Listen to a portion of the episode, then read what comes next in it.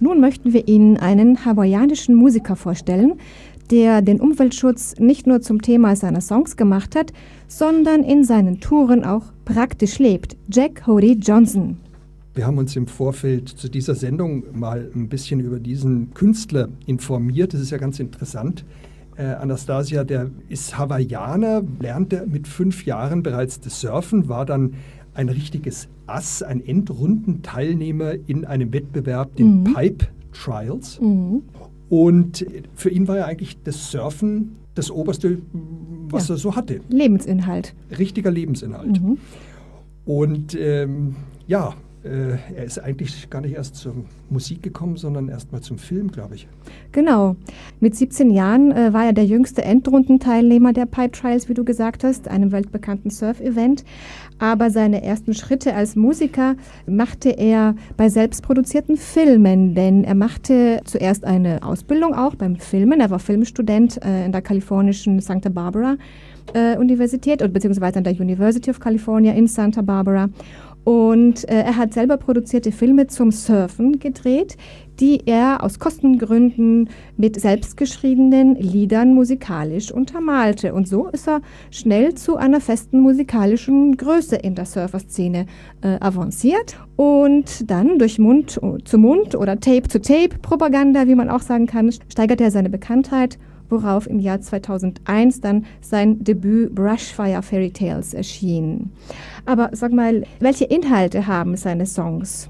Naja, klar, ein Surfer singt natürlich über Surfen, so wie die Beach Boys das seinerzeit schon gemacht haben, aber er hat eben auch relativ schnell über Naturschutz gesprochen, er hat über Freundschaft gesprochen, über Liebe, über Gesellschaft, über Alltagssituationen, also eigentlich schon ein relativ reflektierter Künstler schon äh, zu Beginn seiner Karriere. Mhm.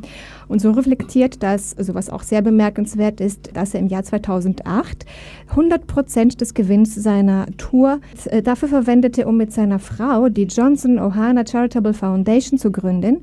Diese Foundation, diese Stiftung widmet sich äh, dem Bereich Bildung und Umwelt oder beziehungsweise die Bildung im Bereich Umwelt, außerdem der Kunst und der Musik.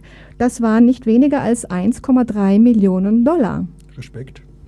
Wie sieht denn das praktisch aus, das Umweltschutz auf Tour?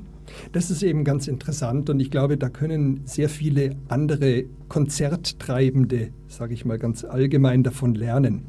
Er hat eigentlich damit angefangen, dass er Bioessen an Schulen gebracht hat. Mhm. Das war schon mal im Vorfeld zu diesen Konzerten, hat mhm. mit den Konzerten direkt nichts zu tun, aber ähm, sage ich mal, da wird schon irgendwo ein gewisser Same natürlich gelegt. Auf den Touren selber er hat angefangen damit, dass er gesagt hat, Mensch, bildet doch mal Fahrgemeinschaften zu den Konzerten. Nicht mhm. jeder muss mit seinem eigenen Auto anreisen. Mhm. Fahrgemeinschaften. Er hat gesagt, diese Busse, mit denen dann meine Fans anreisen, die werden natürlich auch mit Biodiesel betrieben. Ja. Zweiter Schritt.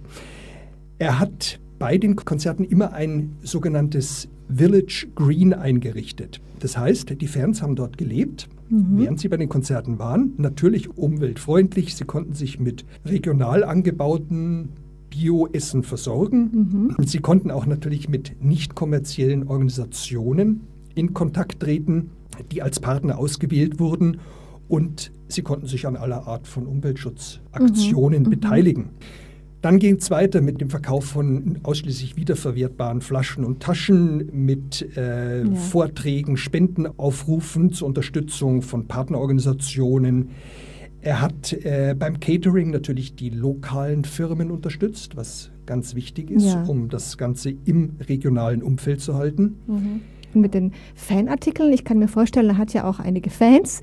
Gibt es spezielle Fanartikel? Also äh, erstmal ganz wichtig, er hat alle Fanartikel aus recycelbaren Materialien hergestellt. Das ist schon mal ganz toll.